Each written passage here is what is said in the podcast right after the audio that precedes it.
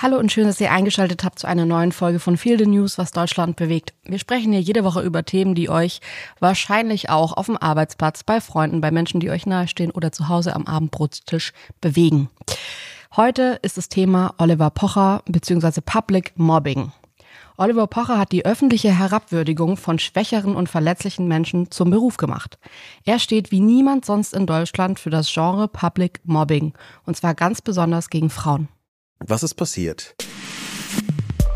Oliver Pocher kommt ja ohnehin aus einer Zeit, in der zum Beispiel Harald Schmidt noch in Feuilletons bejubelt wurde, weil er rassistische Polenwitze gemacht hat. Öffentliche Bloßstellung ohne jede inhaltliche Ebene war damals ein wichtiger Entertainment-Inhalt.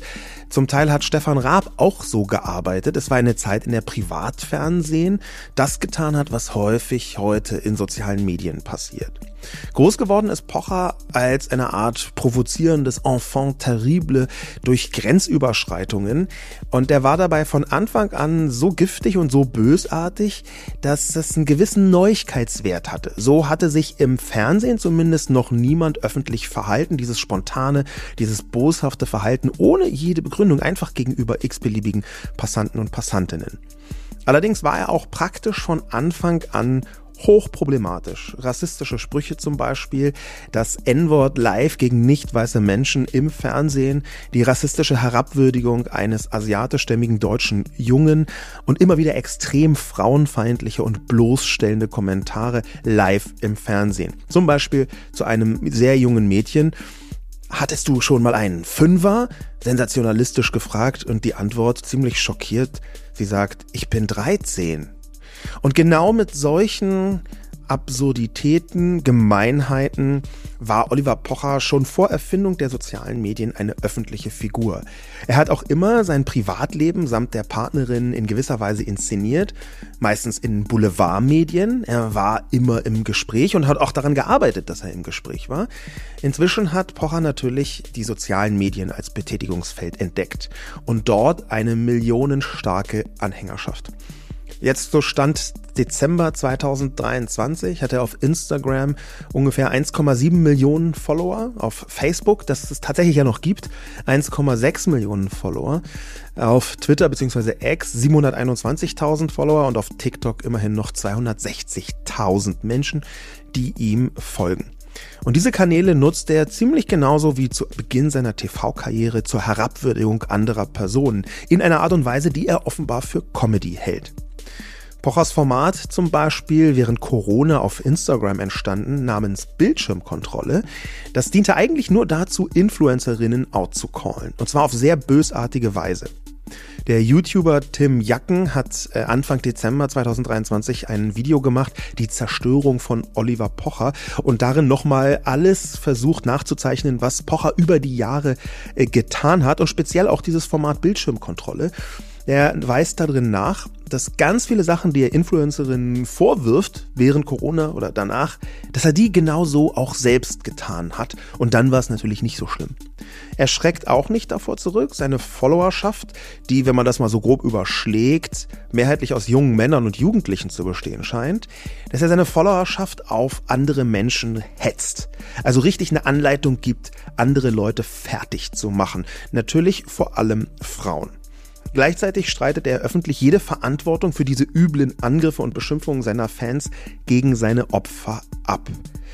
Pocher äußert sich in Podcasts und in sozialen Medien immer wieder auch zum Beispiel gegen Ex-Partnerinnen in einer aus unserer Sicht zutiefst frauenverachtenden Art und Weise. Und derzeit ist davon sehr viel Gelegenheit zu hören, denn er befindet sich in einer Art Rosenkrieg mit seiner noch Ehefrau Amira Pocher, mit der er auch zwei kleine Kinder hat.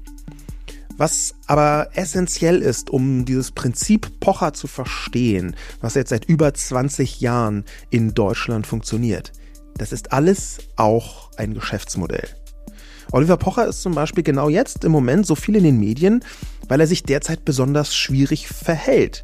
Und das könnte sogar Absicht sein, denn am 5. Januar 2024 beginnt seine neue Tour durch Deutschland, für die er bereits eifrig Karten verkauft. Public Mobbing für Likes Reichweite und Geld. Ja, und warum machen wir diese Sendung? Die Frage ist bei solchen Fällen oft, gibt man so einer Person eine Reichweite oder lieber nicht, weil selbst harte Kritik unter Umständen auch nutzen kann. Wir glauben, dass es wichtig ist, Pochers Mobbingmuster zu analysieren, weil er mit seinem Verhalten vielen, auch jungen Menschen signalisiert, was alles in der Öffentlichkeit gemacht werden kann, um Follower und Likes zu bekommen. Ja, Jule, diese Person Oliver Pocher, die verfolgst du ja schon seit einiger Zeit. Wie hm, ja, ich überlege gerade, weil ähm, ehrlich gesagt nicht wirklich. Also ich hab, wusste immer, dass es den gibt. Ich habe auch mal oder ja lange einen ähm, Deutschrap-Podcast mit Falk Schach zusammen gehabt, der immer schon in diesem Podcast erzählt hat, was er für unangenehme Begegnungen mit Oliver Pocher hatte. Und ich weiß, dass wir in diesem deutschen Podcast auch mal vor einigen Jahren ein Lied besprochen haben über Oliver Pocher ähm, von der Antilopen-Gang, ähm, kleine, miese Type. Mhm. Und ähm, ansonsten ist er mir aber immer wieder so ein bisschen negativ aufgefallen, aber er war nicht wirklich in meinem, in meinem Wahrnehmungsfeld. Vielleicht auch, weil ich seine Inhalte nicht wirklich konsumiert habe. Sogar diese Bildschirmkontrolle wurde mir so ein paar Mal eingespielt, aber ich habe es ignoriert, weil ich es unangenehm fand. Ähm, und jetzt ging es mir aber so, dass mir in den letzten Wochen viel ähm, so Meldungen über diese Trennung, die du gerade auch beschrieben hast, so in meine Timeline gespült wurden. Unter anderem, und das ist das erste Mal gewesen, dass ich mich so richtig mit der Person be befasst habe, ähm, als, weil ich das so absurd fand, als Oliver Pocher vor ein paar Wochen, kurz nach der Trennung von seiner noch Ehefrau Amira, Frauke Ludowig ähm, ein Interview gegeben hat. Und das, dieses Interview habe ich auf YouTube, ist mir auf YouTube vorgeschlagen worden und ich habe das angesehen. Weil ich dachte, verrückt. Ich fand es einfach verrückt, diese Vorstellung, dass sich jemand trennt und dann Frauke Ludowig 24-minütiges Interview, ich glaube, es geht knapp eine halbe Stunde gibt, von dem ich mir dachte, was sagt man dann da? Also man muss ja dann super private Sachen sagen zu einem Moment, von dem ich sagen würde, man ist ja nicht verpflichtet. Also wenn wir uns jetzt trennen würden, dann äh, sind wir zwar irgendwie als Ehepaar in der Öffentlichkeit mit unserem Podcast gewesen, aber ich finde überhaupt nicht, dass das verpflichtet, dass man dann auch eine Trennung in der Öffentlichkeit durchleben nee, muss. und außerdem würden wir natürlich die FAZ anrufen und nicht Frauke Ludewig. Ja, wir würden natürlich das in unserem Podcast erzählen und nicht auf YouTube bei Frauke Ludewig. Also das sind so Momente gewesen, ich habe mir das dann angehört und dachte mir, hä, was sprechen die da? Und dann habe ich dieses Interview gehört oder gesehen auch und war so geflasht. Ich habe dir auch davon erzählt, weil er so viele schreckliche Dinge gesagt hat und ich auch nicht wirklich wusste, was die Agenda ist, weil es eigentlich alles unter dem großen Stern, ich wäre bereit für eine Versöhnung stand, aus meiner Sicht. Und äh, dann schaut man dieses Interview und merkt aber, dass es so permanent immer wieder so Verletzungen von ihm in alle Richtungen gibt. Ich meine, wir werden das Interview heute auch nochmal besprechen, aber das ist mir dann so aufgefallen, wie wie der so tickt. Also ich meine, ich verfolge ihn jetzt nicht super lange, aber das, was ich da gesehen habe und wie persönlich er da über so persönliche Umstände redet, das fand ich so unbegreiflich, dass ich dachte, dass ich echt drauf gewartet habe die letzten Wochen, dass irgendjemand was darüber macht. Mhm. Und dass es einen Aufschrei gibt. Weil das, was er da macht, aus meiner Sicht seine Ex-Frau nachzustellen und irgendwie öffentlich diese Trennung zu verarbeiten, zu einem Moment, wo man sich denkt, die haben kleine Kinder zusammen, da ist so viel noch nicht geklärt. Das ist einfach, finde ich, der völlig falsche Weg, mit sowas umzugehen. Und dann kein Aufschrei und dann niemand, der irgendwie was sagt. Man regt sich lieber irgendwie gerade in anderen Satiresendungen über äh, kleine InfluencerInnen auf, statt sich irgendwie auf so große Personen zu stürzen, die aus meiner Sicht sich so erratisch verhalten in so einer schwierigen Situation.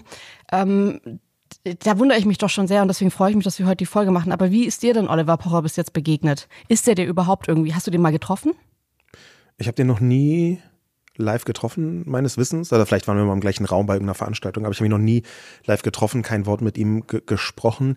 Der ist mir, äh, Oliver Pocher ist mir medial immer wieder eingespielt worden auf unerwartete Weise, auch schon lange bevor es soziale Medien gab, weil sehr viel eine Zeit lang über ihn geschrieben worden ist.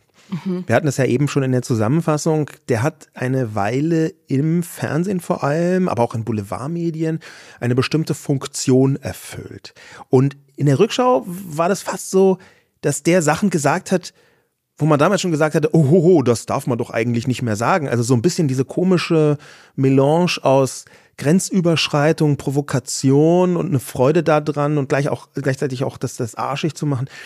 Und ich habe immer wieder gedacht, also es ist immer wieder so eine Art negatives Abziehbild, wie man sich nicht verhält. Also eine Art äh, Anti-Knigge, der öffentlichen Medienlandschaft. Ja, also wie, wie, ein, wie ein Kompass. Oliver Pocher ist wie ein Kompass, der nach Süden zeigt, was das Verhalten in der Öffentlichkeit angeht. Jetzt haben wir ja diese Sendung nicht nur Oliver Pocher gewidmet, sondern auch dem Public Mobbing.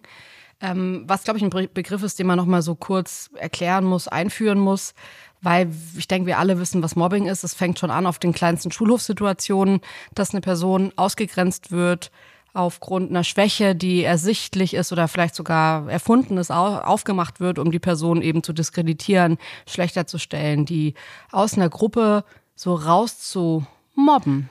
Ja, und inzwischen gibt es in einer Mediengesellschaft, in der wir leben, irgendwo zwischen Fernsehen, Radio und sozialen Medien eine Public Mobbing Variante. Und das ist Mobbing mit Medieninstrumenten. Speziell natürlich soziale Medien. Das Stichwort Online-Mobbing ist ganz oft gefallen, aber Public Mobbing unterscheidet sich dadurch, dass Public eine gewisse eigene Reichweite mit voraussetzt. Einerseits, so wie die Oliver Pocher hat, und andererseits, dass das Instrument Öffentlichkeit absichtlich und aggressiv genutzt wird, um Menschen herabzuwürdigen, um Menschen fertig zu machen, um Menschen so zu attackieren, dass sie im schlimmsten Fall, das ist auch schon ein häufiger Vorwurf gegen viele Menschen gewesen, jetzt nicht nur Oliver Pocher, dass sie im schlimmsten Fall den Suizid einer Person in Kauf nehmen oder zumindest irgendwie nicht so große Probleme damit haben. Und diese Form von Public Mobbing, die hat sich in den letzten Jahren an ganz vielen Ecken und Enden gezeigt wo aus meiner Sicht ein ganz häufiges Missverständnis passiert, nämlich dass Mobber und ihre Fans ihr eigenes Mobbing für Kritik halten. Dass es also kaum mehr einen Unterschied gibt zwischen dem, was sie sagen, glaub, sie glauben, es sei Kritik, und dem, was man, wenn man das so rauslösen würde, sagen würde, nee, es ist nicht Kritik, es ist klares, eisenhartes Mobbing. Mhm. Und das besonders häufig, jetzt im Fall Pocher, ähm, interessanterweise gegen Frauen. Ich würde gerne auch nochmal über das Mobbing an sich sprechen, weil ich finde, dass das immer so ein Trugschluss ist. Man sagt ja immer so Mobbing, man denkt sofort irgendwie an den Schulhof als erstes. Also ja. mir geht's zumindest so. Ich denke oft an den Schulhof, aber das Mobbing tatsächlich ein Problem ist, dass ich ähm, nicht nur im Schu am Schulhof abspielt oder dann irgendwann im 18. Lebensjahr einfach abgelegt wird, weil die Menschen merken, ah, man muss ja gar nicht irgendwie gemein zu anderen Menschen sein. Das ist, glaube ich, eine Erkenntnis, von der ich nicht weiß, wie sehr die in unserer Gesellschaft verankert ist, weil man redet immer sehr, sehr gerne bei Mobbing irgendwie über diese klassischen Mobbing, gibt Mobbing keine Chance und dann wird auf so einer Kampagne so ein Schulklassenbild, wo irgendwie so ein Kind traurig in der Ecke steht, abgebildet. Aber dass es natürlich auch Mobbing am Arbeitsplatz gibt, irgendwie an der Universität, unter KollegInnen, in der Familie, dass es tatsächlich ein Problem ist, dass die Menschheit oder die Gesellschaft an sich hat und nicht nur die Kleinsten, ähm, finde ich wichtig, auch um zu verstehen, dass es Mobber gibt, die inzwischen, die vielleicht mal Kinder waren und gemobbt haben, aber inzwischen jahrelange Erfahrung darin haben zu mobben. Ja. Hast du mal Mobbing am Arbeitsplatz erlebt? Nee, ich habe auch ähm, so in Vorbereitung auf der Sendung überlegt und ich finde, das ist tatsächlich die, diese Problematik. Wie begegnet man dem? Weil wenn man selbst nicht gemobbt wurde, dann kann man ja trotzdem noch sich an Mobbing beteiligen, indirekt, indem man zum Beispiel nichts sagt, wenn gemobbt wird. Und ich finde, dass es echt schwierige Situationen sind, wo ich mich grundsätzlich eher zu den Menschen zählen würde, die, wenn ihnen das im Alltag passiert oder so, sie aufstehen und sich dagegen wehren, auch wenn es anderen passiert. Es gibt aber auch Momente, ich hatte das ähm, vor einigen Tagen bei einem Internetbeitrag, wo ich fand, dass zwei Personen ganz obvious gemobbt wurden und ich überlegt habe, sage ich jetzt was oder nicht, weil das mhm. natürlich, ich wusste, was passiert. Ich habe in die Kommentare gesehen und haben auch ganz viele Leute geschrieben, ha, das ist genial, was hier abgebildet wird, weil nämlich auch dieser Mantel der Kritik verwendet wurde oder dieser vermeintlich berechtigten Kritik, einfach um zwei Menschen fertig zu machen. Und es hat mir so leid getan, weil ich mir dachte, oh, ich bin im achten Monat, ich weiß, was jetzt passiert, wenn ich mich jetzt hinstelle. Und ich habe das gesehen, weil ähm, eine Schriftstellerin in die Kommentarspalte reingegangen ist und genau das geschrieben hat und gesagt hat, hey, das, was hier passiert, ist ein nach unten treten, das ist ein, das ist ein, ähm, ich weiß gar nicht, ob sie den Begriff Mobbing verwendet hat, aber sie hat genau das gesagt, was ich gedacht habe. Und natürlich musste sie sich dann die Tage drauf in den unter ihren Kommentarkommentaren rumschlagen mit Menschen, die meinten, nee, das ist absolut genial. Hä, darf man jetzt nicht mal mehr Witze über den und den machen und so. In der Weise, wo ich mir dachte, Das ist halt, also der soziale Preis, sich einzusetzen bei Mobbing, ja. ist in manchen Situationen echt hoch. Und wie reagiert man ja. dann? Zieht man den Kopf ein, ignoriert man es, setzt man sich ein und riskiert vielleicht selbst irgendwie dann ähm, gemobbt zu werden oder irgendwie den Hass abzubekommen. Und ich finde, es ist manchmal echt eine Abwägungssache, wo ich sagen muss, da reagiere ich nicht immer mutig. Ja, ich weiß genau, was du meinst. Ich habe den Beitrag auch gesehen. Ähm, und äh, das Krasse war halt, die beiden HauptdarstellerInnen, die das gemacht haben in diesem Reel auf Instagram, den hast du auf den ersten Blick angesehen, dass sie jahrzehntelang selbst gemobbt wurden. Ja. Das ist dann dieses Traurige, wir kommen ja später auch noch auf wissenschaftliche Hintergründe, dieses Traurige, dass sich Mobbing tatsächlich fortpflanzt, vermehrt. Mobber vermehren sich dadurch, weil zu den wichtigsten Gründen, warum Leute mobben, gehört, dass sie schon mal gemobbt wurden. Und das bedeutet, es kann gut sein, dass wenn Gemobbte plötzlich einen Hebel in die Hand bekommen, wenn ihnen jemand einen großen medialen Hebel in die Hand gibt, dass sie dann selber anfangen, ihren Hass rauszulassen, ihr mhm. vermindertes Selbstwertgefühl, wo man auch genau erahnt, aus welchen Sphären das kommt. Und das ist ein, eine der traurigen Elemente. Ähm, was aber das Public Mobbing angeht, ähm, da sehe ich mehrere Punkte, die da neu sind in sozialen Medien. Mhm. Zum Beispiel, dass du ja, was Public Mobbing angeht, bestimmte Mechanismen hast, wie Leute aufzuhetzen. Oliver Pocher Aber, arbeitet mhm. damit auch. Gar nicht so selten, habe ich den Eindruck. Ich frage mich halt, ob, also Mobbing funktioniert ja auch schon in der Schulklasse ja. ein Stück weit mit einer zwar kleineren Public, aber auch schon im Public. Also das Ding ist ja schon, dass Mobbing wie so ein Brennglas, da ist Gesellschaft oder mehrere Menschen, die so dumm rumstehen, Publikum, ja wie ein Brennglas für die Verletzung. Weil es ist ja ein großer Unterschied, ob man jetzt eine private Nachricht bekommt von jemandem, der sagt, ha, ich finde du, keine Ahnung, bist übergewichtig oder sowas. Oder ob das jetzt eine Person vor einer großen Gruppe zu jemandem sagt. Ja, zu, zu Mobbing gehört immer Publikum, aber jetzt hast du halt ein gigantisches Publikum. Mhm. Und du hast vor allem, anders als bei früheren Mobbing-Situationen, sagen wir mal in der Klasse oder am Arbeitsplatz, du hast ein großes unbekanntes Publikum. Mhm. Da kommt noch so die, das Nicht-Kennen, die Anonymität hinzu und die Masse. Ja, das kommt äh, beides, glaube ich, auch mhm. erschwerend hinzu. Und ist der Mechanismus aber nicht der gleich? Also könnte man sagen, Mobber, die in der Klasse erfolgreich gemobbt haben, was übrigens Oliver Pocher laut eigener Aussage gemacht hat. Es gab eine Interviewsituation, in der er erzählt hat, dass er schon in der Schulzeit auf die äh, Kleinen, die Übergewichtigen, die Stinkenden gegangen ist und dass das so eine Art Konzept von ihm war oder ist. Ich glaube, er hat sogar ist gesagt. Und das ist natürlich so ein Moment, von dem ich mir denke, wenn du es im Kleinen verstanden hast, kannst du es dann auch im Großen, weil natürlich gehört bei Oliver Pocher auch dazu, dass er diese Massen an FollowerInnen hat, die er ja auch nur zum Teil durch Mobbing generiert hat. Ich würde sagen, dass er schon auch andere Sachen gemacht hat. Er ist ja schon, ich sag mal, in Deutschland als Comedian im, im fernsten Sinne bekannt, Satiriker. Mhm. Und ähm, wenn man jetzt so eine Masse an Menschen missbraucht, für einen anderen Zweck. Also wenn es jetzt plötzlich, weil es ist ja, es changiert ja so ein bisschen zwischen, ich mache Witze, die gelungen sind in meiner Wahrnehmung und ich äh, mobbe, aber verpacke das als so berechtigte Kritik. Mhm. Dann folgt es doch trotzdem nach diesen Regeln, wie wahrscheinlich auch schon Mobber in der Klasse agieren. Und zwar dieses Mobbing als eine Art Selbstverständlichkeit zu verkaufen, weil ich merke, dass Mobber nie ein Fragezeichen hinter ihr Mobbing packen, sondern dass immer eher eine Ausrufezeichensituation ist. Also die nehmen diesen Fakt, die, die Person irgendwie schlechter zu stellen, so für gegeben hin und deswegen hinterfragt man das gar nicht oder viele hinterfragen das nicht, sondern denken sich, das hat seine Richtigkeit, was hier gerade passiert.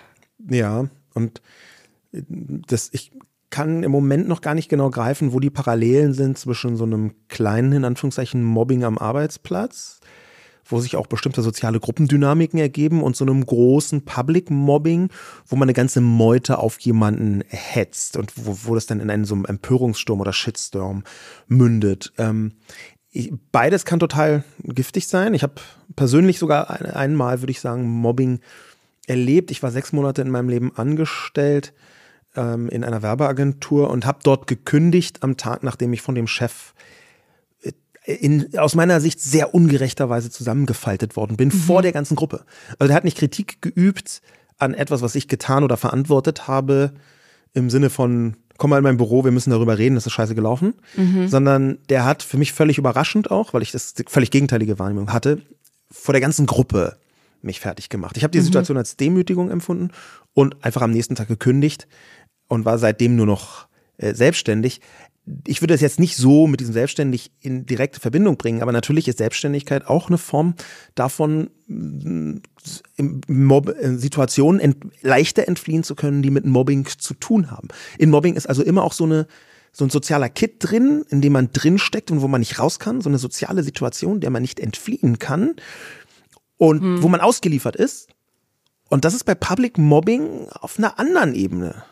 Na, was ich gerade total merke, ist, dass es natürlich irgendwie diese ich sage jetzt mal, leichter erkennbare Mobbing-Aktionen gibt von Kindern, die halt unbeholfen mobben, die dann sowas sagen wie du bist blöd oder du stinkst oder du bist mhm. fett. So, ich sag mal so, so Sätze, die man ja, das könnte man jetzt als erwachsene Person schwierig machen, ohne dass nicht irgendwie jemand kommt und sagt, Alter, das, was du hier gerade machst, ist Mobbing.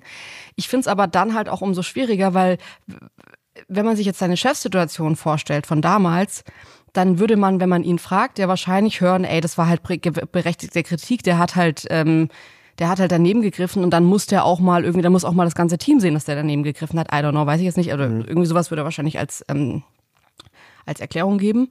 Und diese Unterscheidung, und ich glaube, deswegen ist es auch nicht so leicht. Also ich empfinde nicht, dass Oliver Pocher in der Wahrnehmung, allgemeinen Wahrnehmung der Gesellschaft, jetzt der Public Mobber Number One ist. Weil wenn man das hinter, ich sage es mal, vermeintlich berechtigter Kritik versteckt und sagt, hey, ich sag doch am Ende nur, also in der Bildschirmkontrolle sagt er immer, ich sag ja nur, was wahr ist und so. Mhm. Und ich, ich bringe die Leute ja nur drauf, dann sind das ja alles irgendwie so Momente, wo man sagt, ja, ist es jetzt berechtigt? Weil er darf ja auch kritisieren. Ja, das äh, interessanterweise ist hier äh, Oliver Pocher jemand, der sich auch schon genau dazu geäußert hat. Ähm, und das ist etwas, da würde ich gerne mit dir kurz drüber diskutieren. Ähm, Im Video bei Bildschirmkontrolle gibt es einen Moment, da parodiert Pocher die KritikerInnen, also diejenigen, die ihm sagen, das ist falsch, was du tust. Und er sagt dann, warum gucken die das an? Das ist Mobbing, das ist seine, seine Parodie. Und dann antwortet er selbst darauf, nee, das ist einfach nur eine gewisse Form der Kontrolle. Und da wird so viel deutlich. Da sieht man ganz viel vom emotionalen Hintergrund, mhm. warum er das tut. Das als Kontrolle zu bezeichnen. Das ist eine Verklärung vom Mobbing zu einem sozialen Mechanismus. Das ist eine moralische Argumentation von jemandem, der in der Öffentlichkeit als zutiefst amoralische Person wahrgenommen mhm. wird. Also Oliver Pocher hat in seinem öffentlichen Streben 0,0 Moral. Im Gegenteil, der macht Grenzüberschreitungen, die zeigen, Moral ist mir scheißegal. Oder und ich spiele sogar damit, ich spiele Grenze sogar damit. Ja. Genau. Also nochmal bewusst das zu brechen, nicht nur das zu brechen, sondern das ganz bewusst zu brechen. Und der spielt sich auf als moralische Instanz. Und das ist das, was besonders perfide ist. Hm. Ich wünsche mir natürlich bei diesem Thema total, dass man irgendwie so die eine Formel hat, mit der man erklärt, wie Public Mobbing funktioniert. Und ich denke da wirklich viel drüber nach, weil ich immer wieder sehe, wie Menschen fertig gemacht werden, die so drunter leiden, dass ich mir denke, das ist nur eine Frage der Zeit, bis irgendwo was passiert. Ja. Und und es gibt ja auch schon Fälle, wo genau das passiert ist, wo sich Menschen das Leben genommen haben, weil mhm. sie dem Druck nicht mehr standgehalten haben, der Masse an Menschen, die dann auf mhm. einen einprasseln, nicht mehr standhalten. Und ich finde, dass die einfache Formel aber fehlt. Es gibt nicht die einfache Lösung, das zu enttarnen, weil natürlich gibt es in unserer Gesellschaft berechtigte Kritik. Es ist ja nicht so, dass man sagt, jede Kritik ist Mobbing. Mhm. Aber wenn man diesem Grundsatz folgt und sagt, nicht jede Kritik ist Mobbing, dann ist auch, also dann finde ich, ist nicht der Umkehrschluss, dass Mobbing auch manchmal Kritik sein kann, sondern Mobbing ist für mich immer eine Ausgrenzung, die nicht funktioniert, die eigentlich eine Grenzüberschreitung ist. Und ich finde das aber voneinander zu trennen, weil das eine an dem anderen hängt, aber Mobbing nicht an Kritik hängt, ja. finde ich es total schwer, da was Gültiges zu finden und eine Formel zu finden, mit der wir jetzt hier sagen können, ja, das ist ganz klar Mobbing. Bei Oliver Pocher würde ich jetzt sagen, ich weiß nicht, was du davon hältst, ähm, ist es auch nicht die eine Situation, sondern es ist eigentlich der Leitsordner, den man sich so jetzt im Kopf vorstellt, mit all den Dingen, die Oliver Pocher grenzüberschreitend gemacht mhm. hat gegen Menschen. Und natürlich kann es einmal passieren, dass man mal irgendwo was macht oder was sagt, was grenzüberschreitend ist oder was als grenzüberschreitend wahrgenommen wird. Aber wenn man sich dann diese Masse der Taten ansieht, die grenzüberschreitend waren und die dann auch noch überraschenderweise oft grenzüberschreitend gegen Frauen waren, dann finde ich, kann man schon irgendwann zu diesem Mobbing-Schluss kommen. Aber das ist tatsächlich dann in der Masse der Aktion das Einzige, was ich so ein bisschen als Formel hätte für mich. Ja, ich versuche mich dem anzunähern mit einer Unterscheidung, die in Debatten ganz oft getroffen wird. Im Prinzip schon seit es Debatten gibt, seit das ähm, quasi im alten Griechenland und im alten Rom so richtig quasi wissenschaftlich aufbereitet worden ist, wie man spricht zu mhm. einem Publikum. Ähm, und da gibt es diesen Begriff ad hominem, also einer Form von Stil, man greift den Menschen an. Und da würde ich sagen, ähm, dass Mobbing sich von Kritik hauptsächlich dadurch unterscheidet, dass Kritik eine Verhaltensweise aufspießt und Mobbing gegen die Person gerichtet ist. Und das ist ein wichtiger Unterschied. Das ist ja zum Beispiel der Unterschied, wenn ich dir sage, oh Jule, du hast hier etwas gesagt, das ist XYZ, oder Jule, du bist XYZ. Ja, und diese, diese Form von Vorwurf, das Verhalten von der Person zu trennen, die ermöglicht manchmal überhaupt erst Kritik, weil die andere Person sonst sofort verletzt ist, sofort mhm. Äh, ähm, sich angegriffen fühlt in ihrer Persönlichkeit. Und dann kann man eben auch nicht mehr objektiv darüber reden. Und beim Mobbing versucht man absichtlich zu verletzen. Man versucht Leute ja. nach ihren Schwächen abzuscannen und absichtlich zu verletzen. Ja, es hört sich total logisch an. Mir fallen aber gerade im Kopf super viele Gegenbeispiele an, die das widerlegen, dass es so funktioniert, weil auch Oliver Pocher hat immer wieder auch das Verhalten von InfluencerInnen so outgecallt in einer Weise, wo ich sagen würde, ja, die können halt in deiner Welt gar nichts richtig machen. Es ging trotzdem eher gegen das Verhalten der Person. Aber hat er es nicht auch immer auf die Person zurückgeführt und dann so gesagt, du hast das getan, also bist du, Zitat, dumm, Hohlbirne, also solche Sachen. Er benutzt das mhm. Verhalten als Anlass, aber geht dann auf die Person. Das ist schon Mobbing. Und Hohlbirne ist etwas, was er häufiger, also das gehört mit zu seinen ja, Standardformulierungen. Da würde ich jetzt nicht sagen, Hohlbirne bezieht sich jetzt ganz konkret auf die Kritik an einer nee. Verhaltensweise. Aber vielleicht hast du ja recht. Es geht in der Tat um die gesamte Person, quasi das, das Gesamtkunstwerk, in Anführungszeichen, Oliver ja, Pocher. Es gibt ja auch noch diesen Grundsatz, man darf nicht nach unten treten.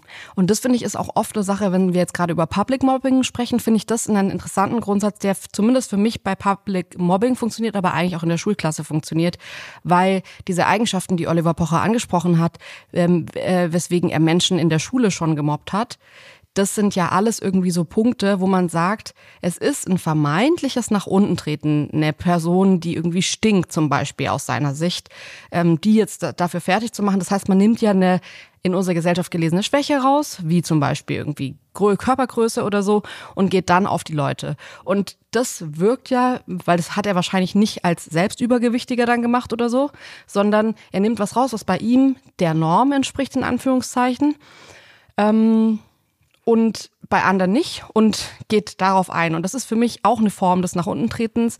Jetzt im Public-Kontext würde ich sogar sagen, ich finde es halt immer arm, wenn Leute, die jetzt beispielsweise wie Oliver Pocher riesige Accounts haben, dann auf Menschen gehen und er hat, ist teilweise auf InfluencerInnen gegangen, die wirklich nicht mal ein Zehntel von seiner Reichweite hatten, wo auch klar ist, die haben die nächsten Tage einfach richtig Stress wegen mhm. ihm. Stress, der für sie fast nicht bewältigbar ist, weil sie wahrscheinlich ihren Account alleine managen, keine professionelle Hilfe haben und allein die Überforderung durch die vielen Menschen, die dann mit Oliver Pocher mitkommen. Und ich finde, das muss man als eine Person der Öffentlichkeit mit einberechnen die dann auch mitzubringen und auf die Leute zu hetzen, ist für mich eine Form von einem nach unten treten, ähm, die ich sehr, sehr schwierig nur aushalten kann. Ja, das arbeitet der YouTuber, von dem wir in der Zusammenfassung schon gesprochen haben, Tim Jacken heißt der. TJ, ja. Ähm, in seiner ähm, Zerstörung äh, von Oliver Pocher, so heißt das Video auf YouTube, auch ganz gut raus.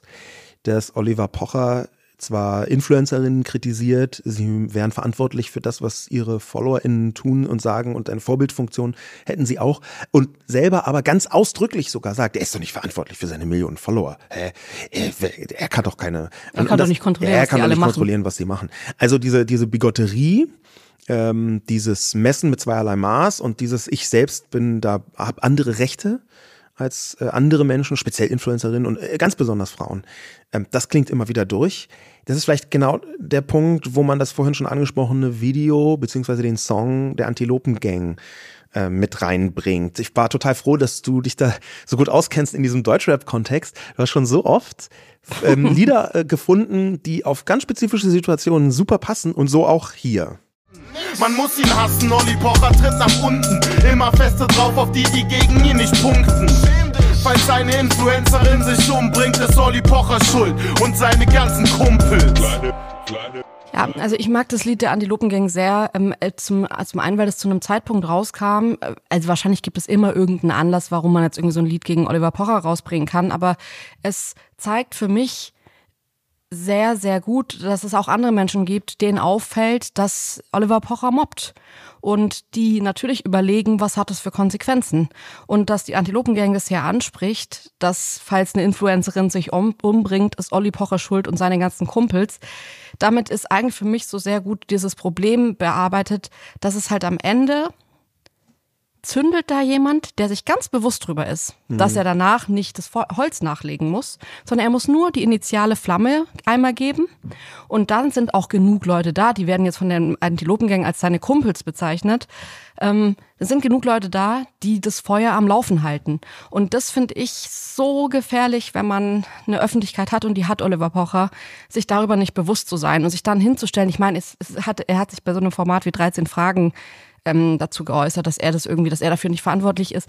Ich finde es manchmal ein bisschen schwierig, Aussagen aus diesem Format zu nehmen, weil ich das Format grundsätzlich nicht für richtig halte und zwar immer so zwei sehr konträre Standpunkte gegenüberzustellen, weil was du halt bekommst, sind sehr konträre Aussagen, mhm. die natürlich provokativ sind, aber ich finde, die kann man nicht so super gut nutzen dann am Ende, weil die so super aufgeladen sind. Ja. Und er hat es in einem aufgeladenen Moment gesagt. Aber wenn man jetzt davon ausgeht, dass das seine Denkweise ist, dann verstehe ich nicht, die Art, wie er die Videos macht und die Art, wie er sich aufregt über die Menschen, ist ansteckend. Also das merke ich ja, wenn ich das mhm. gucke, dass ich mir denke, oh.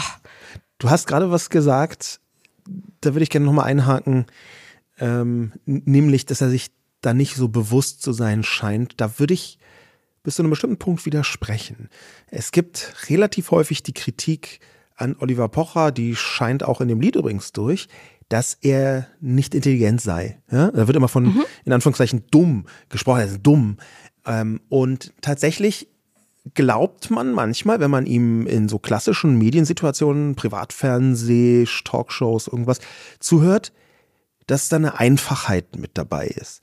Wenn man aber genauer hinhört und zum Beispiel auch in diesem Interview mit Frauke Ludowig, dann ist er kein unintelligenter Mann der hat schon eine bestimmten Form, das eine bestimmte Form von, das nennt man elaborierten Sprachcode, also eine Art, sich auszudrücken, wo klar ist, der hat sehr viel mehr Reflexionsvermögen, als man zunächst glaubt, wenn er auf diese tumbe Art irgendwelche Influencerinnen niedermacht. Und ich glaube, dass das wichtig ist, weil es bedeutet, dass trotz Reflexionsvermögens, trotz der Fähigkeit zu durchschauen, wie es zum Beispiel wirkt auf seine vielen Follower, mhm er sich entscheidet, auf diese Art bösartig zu sein. Das ist bei mir noch ein bisschen niederträchtiger, als wenn man sagen müsste, naja, er ist jetzt nicht so super auf der Höhe. Also das ja, wenn man so unbeholfen verletzt, dann absolut, ist es ja zumindest absolut. in der Bewertung, kann man das ein bisschen abrechnen. Bei einer Person, die irgendwie, von der man ausgeht, dass sie intelligent ist, ist es irgendwie ja nochmal gefährlicher, wenn die ganz bewusst verletzt oder berechnend verletzt. Ich meine, wir reden jetzt die ganze Zeit über diese vielen FollowerInnen. Ich frage mich schon, ich würde schon gerne mit dir zusammen überlegen, ähm, warum folgen ihm denn so viele Menschen? Also warum ist es denn so, dass, ich meine, schon allein auf Instagram sind es was, 1,7 Millionen? Millionen? Ja. Das ist einfach, das ist keine kleine Masse an Menschen und ich glaube nicht, dass da alle nur schaulustig folgen, weil sie sagen, haha, der ist ein Mobber und ich will zugucken, sondern das, was du gerade gesagt hast, dass der ja in gewissen Bereichen überlegt, intelligent, wirkt. Mhm. Oder manchmal, also dieser moralische Kompass, von dem du vorhin gesprochen hast, ich finde, manchmal hat er den auch in Aussagen, von denen ich mir denke, ja, stimmt, so würde ich das auch sehen. Und er bringt es so überlegt rüber und er, also ich finde, es braucht in meinem Kopf eine hohe Rechenleistung, das auch immer wieder für mich zu enttarnen, mhm. dass ganz viel von dem, was er sagt, was sich gar nicht gefährlich anhört, eigentlich super gefährlich ist. Ja. Ich würde gerne mal ein Beispiel bringen. Und ähm, das bringt uns zu dem Frauke Ludowig-Interview, weil er in diesem Interview in einer Stelle über seine Ex-Frau spricht, beziehungsweise über die aktuelle Situation spricht. Frauke Ludowig fragt ihn, hast du gerade Kontakt zu deiner Noch-Ehefrau ähm, und wie macht ihr das alles? Und daraufhin sagt er, ähm, ich bin da sehr äh, professionell und abgeklärt. Frauen sind da meistens komischerweise emotionaler. Äh, was ich nicht nachvollziehen kann, weil ich meine, sie hat doch alles. Sie wollte doch die Beziehung beenden. Es ist doch alles so beschissen gewesen. Jetzt ist sie doch so, wie es ist. Jetzt kann sie doch irgendwie jeden Tag irgendwie sich einen glücklichen Spruch morgens anhören. Also wunderbar. Warum soll ich denn der Doofe sein? Also red doch nochmal mit mir. Aber es wird eine gewisse Wut auf mich kanalisiert, äh, für die ich, die ich nicht nachvollziehen kann. Ich kann mich rund um die Kinder sehr professionell äh, verhalten. Das habe ich auch immer so gemacht, auch bei meinen anderen Kindern. Äh, ich werde da nie ein negatives Wort ähm, im Rahmen der Kinder oder um die Kinder herum verlieren. Darüber hinaus kann ich für nichts garantieren. Ja, das ist sehr, sehr telling, wie man so schön sagt. Er bezeichnet sich als super professionell und abgeklärt und cool und Frauen sind da emotionaler und das in einer Situation, wo man merkt, dass er unendlich verletzt ist. Beinahe wie so ein enttäuschtes Kind, was die eigene Verletzung überhaupt nicht wahrnimmt und diese extreme Emotionalität, die in der ständigen Abwertung liegt. Naja, und ja, vor allem, also ich möchte mal ganz kurz hier sagen, ja. Oliver Pocher erklärt in einem Interview, dass er selbst, Frauke Ludowig, kurz nach der Trennung von seiner Noch-Ehefrau gibt, Ja. mit der er Kinder, kleine Kinder zusammen hat, erklärt er, dass sie oder Frauen allgemein emotionaler sind und er super abgeklärt ist. Das ist halt, das ist das, was man halt wegrechnen muss, weil wenn man das sonst hört, würde man denken, hey, das ist ja super und für die Kinder ist er sogar völlig normal und er ist da total unemotional und Frauen, die bösen Frauen sind es wieder, die, die emotional sind. Nein, Bro, du sitzt einfach bei Frauke Ludowig und erzählst dir die intimsten Dinge, während du Kinder hast mit einer Frau, die du die nächsten 20 Jahre sehen musst. Und Ja. Die Kinder werden irgendwann dieses Interview sehen. Das ist so highly emotional Grenzüberschreitung, was du hier machst. Aber das kommt natürlich nicht rüber, sondern es kommt rüber, er ist der überlegte Typ. Ja. Er spielt in diesem Interview, das fand ich interessant und da habe ich das vielleicht auch mit zum ersten Mal in dieser Weise gesehen. Er spielt immer mit so einer vernünftigen Pose.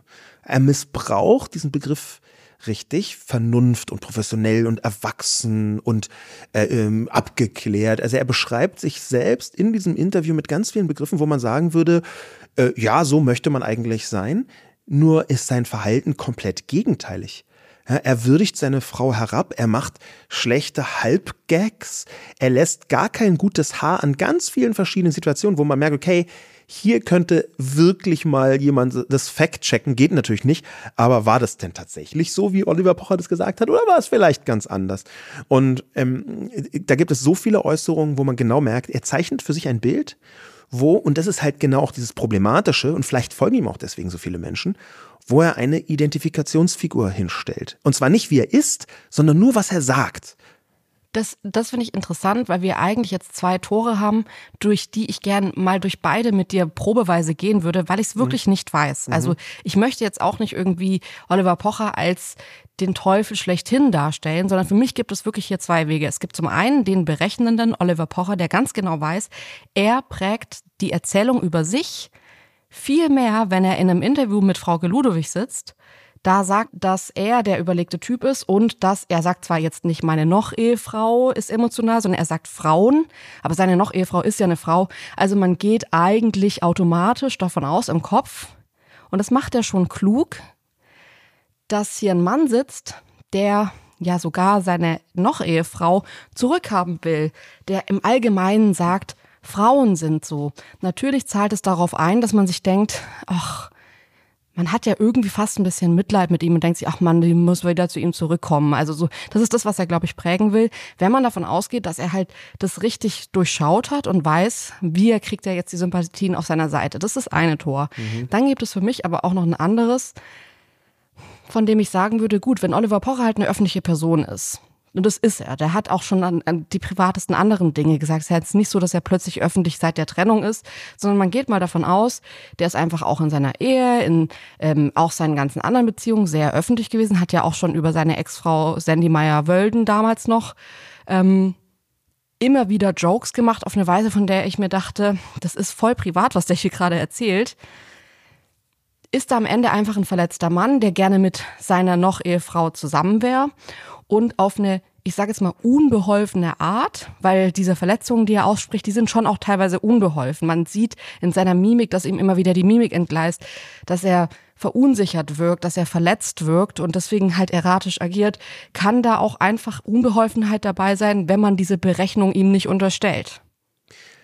Ich würde gerne erstmal durch das zweite Tor durchgehen, und zwar aufgrund von einer Erfahrung, die ich im weiteren Freundeskreis mal gemacht habe, mit einem Bekannten, der direkt nach der Trennung überall unfassbar schlecht über seine Ex-Partnerin gesprochen hat.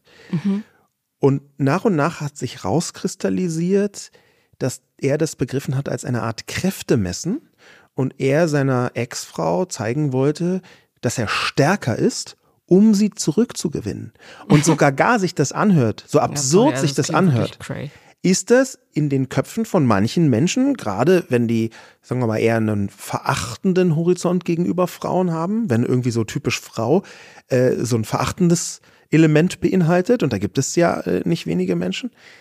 Wenn das also der Fall ist, dann ist diese, dieser Kampf, ich bin stärker als du, ich bin größer als du, ich bin mächtiger als du, ich, dann ist dieser Kampf eine Form von Versuch der anderen Person zu zeigen, dass man selber ja das Beste ist, was die bekommen könnte. Man ist ja groß und stark und mächtig. Mhm. Und das ist halt nicht nur unbeholfen, sondern das ist wirklich, zumindest in diesem Fall, den ich da erlebt habe, richtig kindlich gewesen. Und nicht kindlich in, eine, in einer guten Art und Weise, sondern diese Form von äh, Erwachseneninfantilität. So eine ganz einfache, ähm, stammhirnige Reptilienreaktion, die da irgendwie nach vorne Sich nicht kommt. bewusst sein, dass alle verlieren, wenn man so agiert, sondern zu denken, es gibt am Ende einen Gewinner. Ja, und dass in den allermeisten Fällen diese äh, Strategie nicht besonders erfolgversprechend ist, vorsichtig mhm. gesagt. Ja, also ich, ich habe noch so eine zweite Stelle rausgesucht, die für mich schon auch auf diese zweite Theorie einzahlt. Also diese Theorie, dass er sehr unbeholfen verletzt ist. Ähm, lass uns mal in die Stelle reinhören ich bin total tiefenentspannt. Also äh, gegenüber den Kindern kann ich mich normal verhalten, aber jeder muss ja selber für sich entscheiden, wie er umgeht. Also alles gut. Also ich bin, äh, ähm, ich bin an einer Lösung interessiert und es zeigt ja auch äh, äh das mit Sandy und allem drumherum. Äh, wir müssen die nächsten 15, 16 Jahre sowieso miteinander auskommen. Irgendwie. Also wir haben die Kinder, äh, die hat man in die Welt gesetzt ähm, und da wird man jederzeit miteinander zu tun haben müssen und irgendwann, spätestens wenn man Geld braucht, wird wieder das Telefon klingeln. Also das ist bei allen Mädels gleich. Das ist eine Aussage, als ich das gehört habe. Ich glaube, es war so die Initialzündung, dass ich mit dir drüber reden wollte, weil ich das so unfassbar frauenfeindlich finde, davon auszugehen, dass sich halt die Frauen bei ihm dann nur melden, wenn sie irgendwie, wenn ihnen das Geld ausgeht. Aber wenn man seinen Gesichtsausdruck dazu sieht, dann ist da so eine große Trauer drin, mhm. in der er das sagt, dass ich überhaupt nicht ihn da aus der Verantwortung nehmen will, dass ich diese Aussage wirklich, wirklich unter aller Sau finde, sowas so zu sagen. Aber da steckt auch eine Traurigkeit drin, von der ich sagen würde, was ist das für ein schlimmes Selbstbild zu denken, dass alle, das sind ja seine Ex-Frauen oder noch Ehefrauen, über die er da spricht, wenn das seine Erfahrung von Frauen ist, dass sie alle zu ihm nur irgendwann wiederkommen, weil sie Geld brauchen, dann, dann ist da eine Traurigkeit drin, die mir fast schon leid tut und die für mich eher zu diesem Tor passt. Da ist jemand, der unbeholfen ist und der sehr, sehr verletzt ist. Also Bösartigkeit kann ja aus Verletzung und Unbeholfenheit entstehen, meinerseits. Ähm, zweiterseits würde ich übrigens auch nicht unterschätzen, dass die Art von Oliver Pocher, das muss man so drastisch formulieren, zu praktisch keinem Zeitpunkt von ihm verborgen wurde. Das bedeutet, wann immer ihn eine Person, eine Frau kennengelernt hat in den letzten 20 Jahren, die wusste ganz genau, was der für eine zumindest mediale Persona hat und dass er in der Öffentlichkeit über Ex-Frauen in einer Weise spricht, wo man sagen muss, wow, da ist aber ein problematisches Bild dahinter. Ähm, und da würde ich sagen, Natürlich ist sein Frauenbild ganz offenbar geprägt von seinem eigenen Frauenumgang. Vor allem aber kann man hier vielleicht die Frage beantworten, warum ihm so viele Menschen folgen. Und ich hatte ja vorher schon angedeutet, es sind vor allem äh, Männer, junge Männer, Jugendliche, wenn man da einfach mal so durchskippt durch eine wahllose Aus, durch irgendeine Auswahl von Follower, Followern auf irgendeiner Plattform wir leben schon in einer Zeit, wo es eine Verunsicherung unter Männern gibt. Und die Symptome sehen wir immer wieder. Solche äh, hochproblematischen Leute wie Jordan Peterson, die äh, dann irgendwelche Regeln fürs Leben in die Welt setzen mhm. und an ganz urpatriarchalen Mustern und Geschlechterrollen festhalten, zurück wollen und Frauen stehen für Chaos, Männer wollen die Ordnung, müssen sich durchsetzen. Also so ein äh, absolutes frauenfeindliches Gelaber. Ja. Und das deutet aber alles darauf hin, dass wir sehr viele Menschen, auch ganz viele TikTok-Videos übrigens, die super gehypt werden, dass wir sehr viele junge Männer haben, sehr viele männliche Jugendliche, die sich nicht richtig zurechtfinden in einer teilweise feministischen, teilweise leistungsradikalen, teilweise merkwürdigen Social-Media-Welt, äh, die schwer zu verstehen ist, wo Gesellschaft auch ganz anders funktioniert, als das, sagen wir mal, nur vor 35 Jahren der Fall war. Und in einer solchen Situation jemanden zu haben, der die ganz tief sitzenden Ressentiments, ich bin dreimal schlecht von Frauen behandelt worden, also sind Frauen schlecht, irgendwie widerspiegelt. Und so eine Identifikationsfigur sind, die dir auch erklärt, ja, ich habe keinen Erfolg bei Frauen, weil die wollen ja nur Geld. Das ist ja die Botschaft, die hier Oliver Pocher bringt. Naja, vor allem sagt er ja, und das würde ich gerne noch mal so ein bisschen aufdröseln, er sagt, das war bei allen Mädels so. Ja. Das heißt, seine Frauen, er sind ja. erwachsene Frauen, mit denen er da Sagt er nicht sogar, das ist bei allen Mädels so? Also bezieht er das nicht auf wirklich alle Frauen? Also ist das, ich glaube, das ist sogar genauso diese Entlastung, oder? Ich meine, es ist alles Spekulation, aber ich finde, in dieser Aussage steckt natürlich nicht nur drin, ich nehme Frauen nicht für völlig ernst, weil es sind halt Mädels für mich am Ende. Und das war eben so oder ist eben so. Das ist dann tatsächlich, finde ich, so ein Punkt, da wird eine anekdotische Evidenz zu einem Grundsatz. Also ich glaube, Oliver Pocher war jetzt äh, zweimal verheiratet, aber hatte davor ja auch schon mit ähm, Frauen, die in der Öffentlichkeit standen, Beziehungen. Das heißt, wenn er da jetzt irgendwie, sagen wir mal, sagen wir mal, wenn es zehn Beziehungen waren, dann ist es trotzdem für mich noch kein Grund, selbst wenn alle zehn Frauen so waren, zu sagen, alle sind so. Nee. Und das ist halt so ein Punkt, von dem ich sagen würde, ja, da ist halt da ist halt ein Typ, der schlechte Erfahrungen gemacht hat. Und ich glaube, das können sehr viele Typen haben das mit ihm gemeinsam, der aber daraus einen Schluss zieht, der eine Erklärung, eine Erleichterung für viele sein kann. Dieses Frauenhass-Ding, was da immer mitschwingt, auch dass ein Public Mobbing hauptsächlich gegenüber Frauen stattfindet. Also wir reden hier von 90, 95 Prozent. Und selbst diejenigen, die noch übrig sind, wie zum Beispiel der vermeintliche äh, neue Partner äh, seiner äh, noch Ehefrau Amira, ähm, die, die, sind halt immer über die Frau ausgewählt. Also Frauen sind da schon die Schlüsselfiguren mhm. in seinem Public Mobbing. Und da würde ich auch gerne kurz nochmal mit dir drüber sprechen. Steckt etwas dahinter, was so eine soziale Kontroll- und Normfunktion hat? Weil öffentliche Herabwürdigung im Patriarchat eine ganz besondere Funktion hat, nämlich die Art und Weise, wie sollen sich Frauen gefälligst verhalten. Die wird so manifestiert. Und Oliver mhm. Pocher ist der personifizierte Grund, warum Frauen im Netz aufpassen müssen, was sie sagen, was sie zeigen, was von ihnen bekannt wird, weil immer so ein riesiges Heer von irgendwelchen Trolldudes unter der Anführerschaft von irgendwelchen Pocherartigen mhm. wartet, um sie zu beschämen für alles, was einen Millimeter außerhalb von dieser ab festgeschriebenen Rolle stattfindet. Ja, und was vielleicht hier noch dazu kommt, ist, es ist natürlich auch eine, ein Angebot, sich die Welt zu erklären am Ende. Mhm. Also vielleicht geht das, was Oliver Pocher macht, dann ja auch über seine Person hinaus hin zu einem Weltbild, wo man sagt, so funktioniert die Welt eben. Und natürlich ist es, wenn wir wieder irgendwie auf vermeintliche Schwächen gehen, in der patriarchalen Gesellschaft erstmal eine Schwäche, eine Frau zu sein. Und die vermeintlich stärkeren Männer können sich erklären, wenn sie irgendwie eine Demütigung erfahren haben, hey, ähm, das ist eine Erklärung, so sind sie eben alle ähm, die mir persönlich hilft, über diese Demütigung hinwegzukommen. Das heißt, die Leute holen, ziehen da für sich was raus, was am Ende dann gar nicht mehr so viel mit der Person Oliver Pocher zu tun hat, sondern mehr mit ihrem eigenen Weltbild. Ja.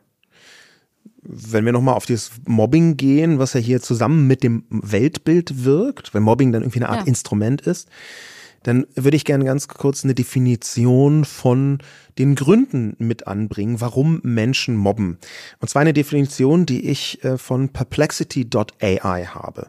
Perplexity.ai ist äh, ungefähr wie ChatGPT, aber hat einen ganz entscheidenden Vorteil. Ähm, es antwortet nämlich und verlinkt dabei die wissenschaftlichen Quellen der Antwort. Ah, das, das, ist, das ist sehr, sehr gut. Da kann man dann viel besser begreifen, warum die künstliche Intelligenz jetzt was gesagt hat, anders als bei ChatGPT. Und da habe ich einfach mal gefragt, warum mobben Menschen? Und die Antwort war, dass sie sich natürlich aus ganz verschiedenen Gründen zum Mobbing entschließen und daran beteiligen. Dazu gehört unter anderem der Wunsch, andere zu dominieren, den eigenen sozialen Status zu verbessern, geringes Selbstwertgefühl, ein Kontrollbedürfnis, Wut oder Frustration sowie eigene Mobbing-Erfahrungen. Da haben wir vorher schon drüber gesprochen. Weiter geht es, einige Individuen könnten mobben, um mit Stress und Trauma umzugehen, aggressive Verhaltensweisen zu zeigen oder aufgrund schwieriger häuslicher Situationen.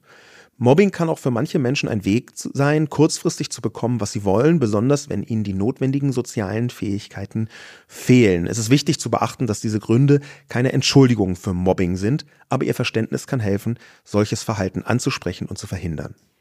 Also was ich schon interessant finde, ist, dass vieles von dem, also zum Beispiel jetzt dieses mit einem Trauma oder mit, mit einer Stresssituation umzugehen, also das gibt ja schon auch so Grundsätze in unserer Gesellschaft wie Angriff ist die beste Verteidigung, mhm. was ja so eigentlich auch voll die Mobbing-Regel sein kann, zu so denken, sobald ich irgendwie auch nur annähernd angegriffen werden könnte, gehe ich sofort in irgendwie in einen Gegenangriff, weil damit kann ich mich am besten verteidigen und das Unheil und das Leid von mir weghalten. Und ich kann mir bei Oliver Pocher, das ist jetzt alles Mutmaßung, aber ich meine, er ist gerade irgendwie in der Trennung, dann sofort drauf zu gehen. Ich meine, also er parodiert halt gerade den vermeintlich neuen Partner seiner Noch-Ehefrau, obwohl dieser Mann und seine Noch-Ehefrau sogar zusammen ein anwaltliches Schreiben rausgegeben haben, dass sie nicht zusammen sind.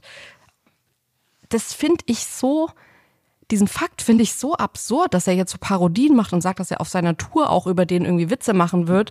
Das ist für mich so eine Grenzüberschreitung, die aber auch wieder eng geknüpft ist an wahrscheinlich eine Verletzung, weil das fragt Frauke Ludowig ihn auch und ähm, fragt ihn, wie sehr bist du denn verletzt? Und er sagt, sehr. Und es zeigt, er ist gerade in der Stresssituation. Es ist natürlich jetzt Mutmaßung zu sagen, ja, deswegen mobbt er, aber es ist halt zumindest irgendwie eine Teilerklärung, die ich auch, und das hast du vorhin schon angesprochen, ähm, in diesem Insta-Reel gesehen habe, dass dann dagegen diese zwei Influencer gemacht wurde von Personen, die vermeintlich halt auch irgendwann gemobbt wurden und mhm. halt ja. keine gute Zeit im Leben hatten. Nee, das ist so eine Abwärtsspirale. Es bleiben ein paar Fragen offen und eine davon, die ich interessant finde, ist, gibt es überhaupt eine positive Seite von Pocher? Und bei der Beantwortung dieser Frage fällt mir zuallererst eine Situation ein von vor einiger Zeit, nämlich da hat Oliver Pocher bei einem Boxkampf durch den TikTok-Komiker Fat Comedy einen extrem heftigen Faustschlag abbekommen. Also aus dem Nichts, der steht einfach da irgendwo bei einem Boxkampf, ich glaube in der ersten Reihe, und aus dem Nichts tritt dieser Mann, der ist deutlich größer und deutlich schwerer als er, an ihn heran und gibt ihm einen derartigen Schlag, dass er richtig erschüttert ist im ganzen Körper, sogar teilweise rund umfällt. Und ähm, diese Situation, da wurde natürlich geklagt, 50.000 Euro musste der dann am Ende bezahlen an äh, Pocher. Diese Situation ist entstanden, laut dieses Komikers Fat Comedy, weil sich Pocher dafür ausgesprochen hat, den Vergewaltigungsvorwürfen einer Influencerin gegen einen Deutschrapper Glauben zu schenken. Und weil er sie im Podcast mit seiner noch Ehefrau Amira Pocher damals unterstützt hat. Also diese Frau, die den Vergewaltigungsvorwurf äh, abgegeben hat. Und da ja. hat er also einmal. Of all people, also ja, wirklich. Hat er einmal was getan, wo man sagen würde, das war richtig und dafür kriegt er dann einen heftigen Faustschlag. Ja, wobei auch danach, ich weiß noch, wie er da erklärt hat und gesagt hat, sowas geht einfach nicht. Da hat er eine Grenze gesetzt und hat gesagt, das geht einfach nicht. Und ich kann mich an Situationen erinnern, zum Beispiel gegen die ähm, Influencerin Anne Wünsche, die hat ein Video gemacht, wo sie ganz klar Tränen aufgelöst gesagt hat, sie kann nicht mehr, sie hält dieser Kritik, diesem, sie hat gesagt, das, was er der da macht, ist Mobbing. Mhm. Ich schaffe das nicht, ich halte das nicht aus, ich wach morgens auf weinend und ich schlafe abends ein weinend. Da war eine Person, die geweint hat, die fertig war und die nicht mehr konnte.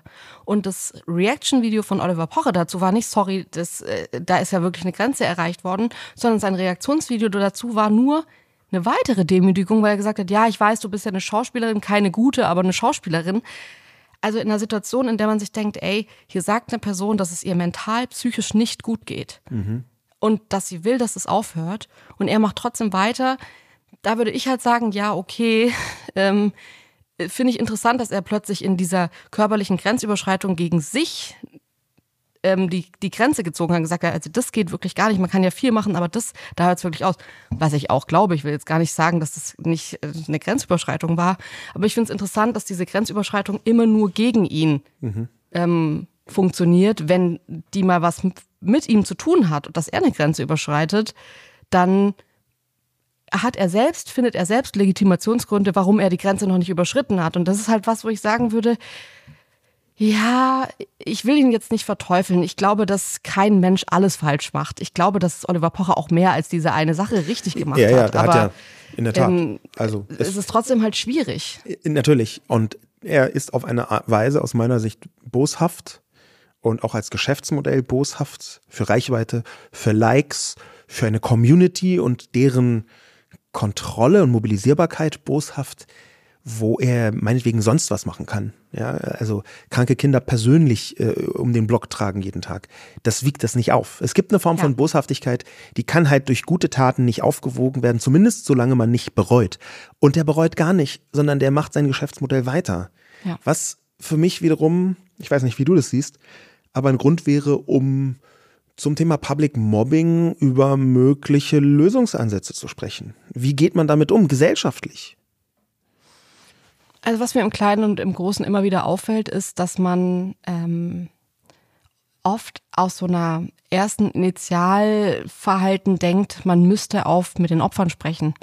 Und dann kommen solche Sätze wie, ja, was hast du denn gemacht? Ah, und ja, bei der einen Sache warst du ja wirklich, warst du wirklich sehr äh, grenzüberschreitend oder ähm, ah, da hast, äh, ob du immer alles richtig gemacht hast. Und das ist alles, was wo ich sagen würde, hört auf, die Verantwortung in einen Bereich zu schieben, und zwar in den Opferbereich, Täter-Opfer-Umkehr, ähm, wo das überhaupt nichts mit zu tun hat, weil die Menschen das nicht kontrollieren können. Ich glaube, dass beim Mobbing das Opfer gar nichts tun kann. Ich glaube auch diese, ohne diese Erzählung, lach über, lach doch einfach drüber. Das finde ich so grausam, wenn einem Menschen was Grenzüberschreitendes passiert, der Person zu raten, hey, sieh es doch einfach nicht als Grenzüberschreitung. Vielleicht ist es dann irgendwie, vielleicht fühlt es sich dann irgendwie cool an.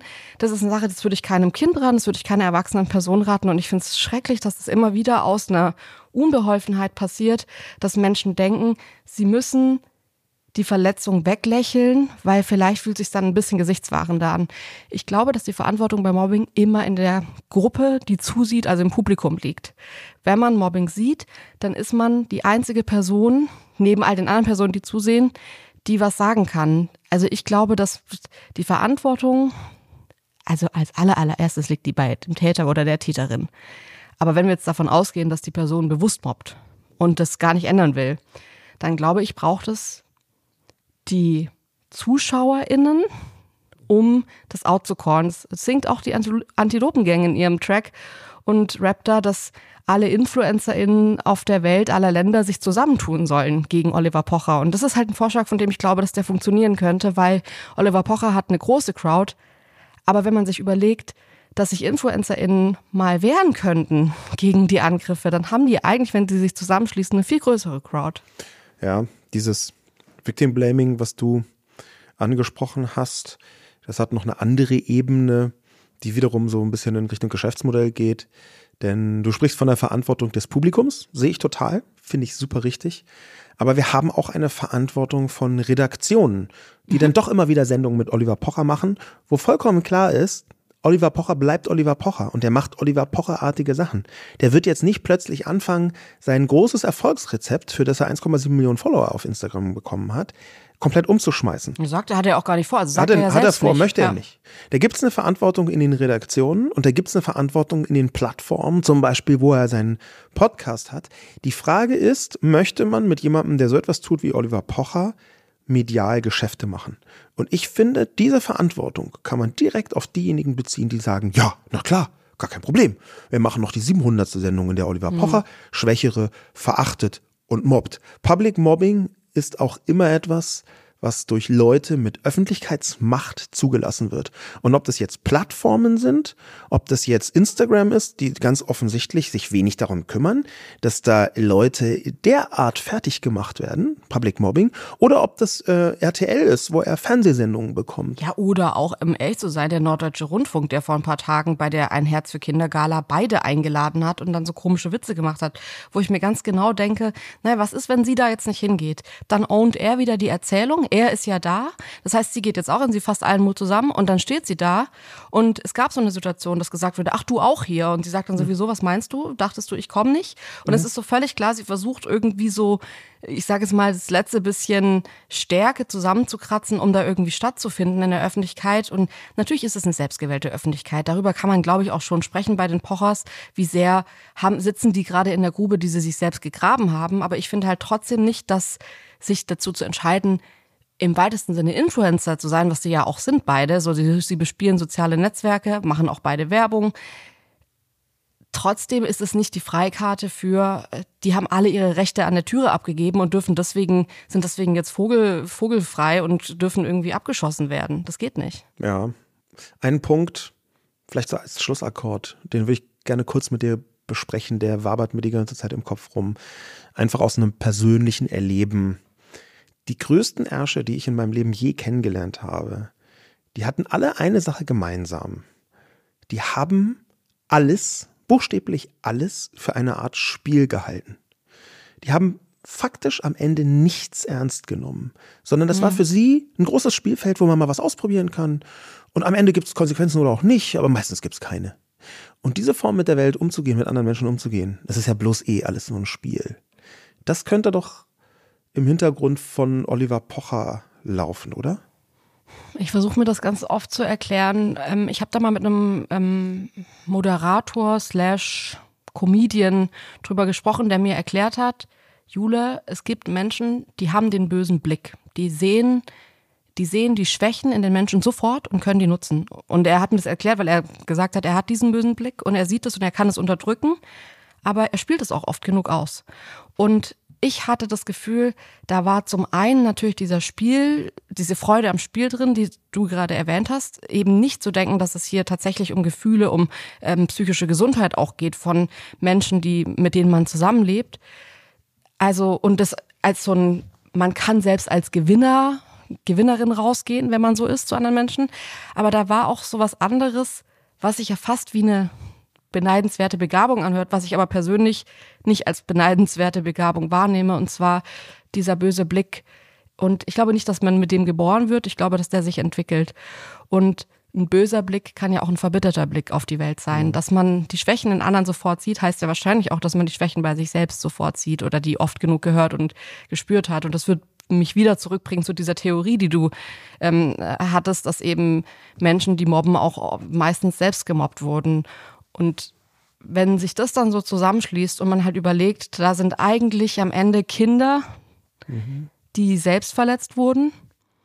Und es vermischt sich dann mit so einem ja eigentlich ganz falschen Spieltrieb, dass man eine Freude daran hat, andere Menschen ähm, schlechter zu stellen, dann glaube ich, ist es eine super ungünstige Kombi, die sich tatsächlich bedingt, weil ich kenne Menschen, die haben diesen bösen Blick auch und die nutzen den nicht. Also es ist immer noch eine Entscheidung, ob man das bringt oder nicht, ob man, wenn man verletzt wurde, dann trotzdem selbst verletzt. Das ist nicht ein automatischer Schritt, sondern zu dem muss man sich schon entscheiden und von dem kann man sich auch abgrenzen, finde ich.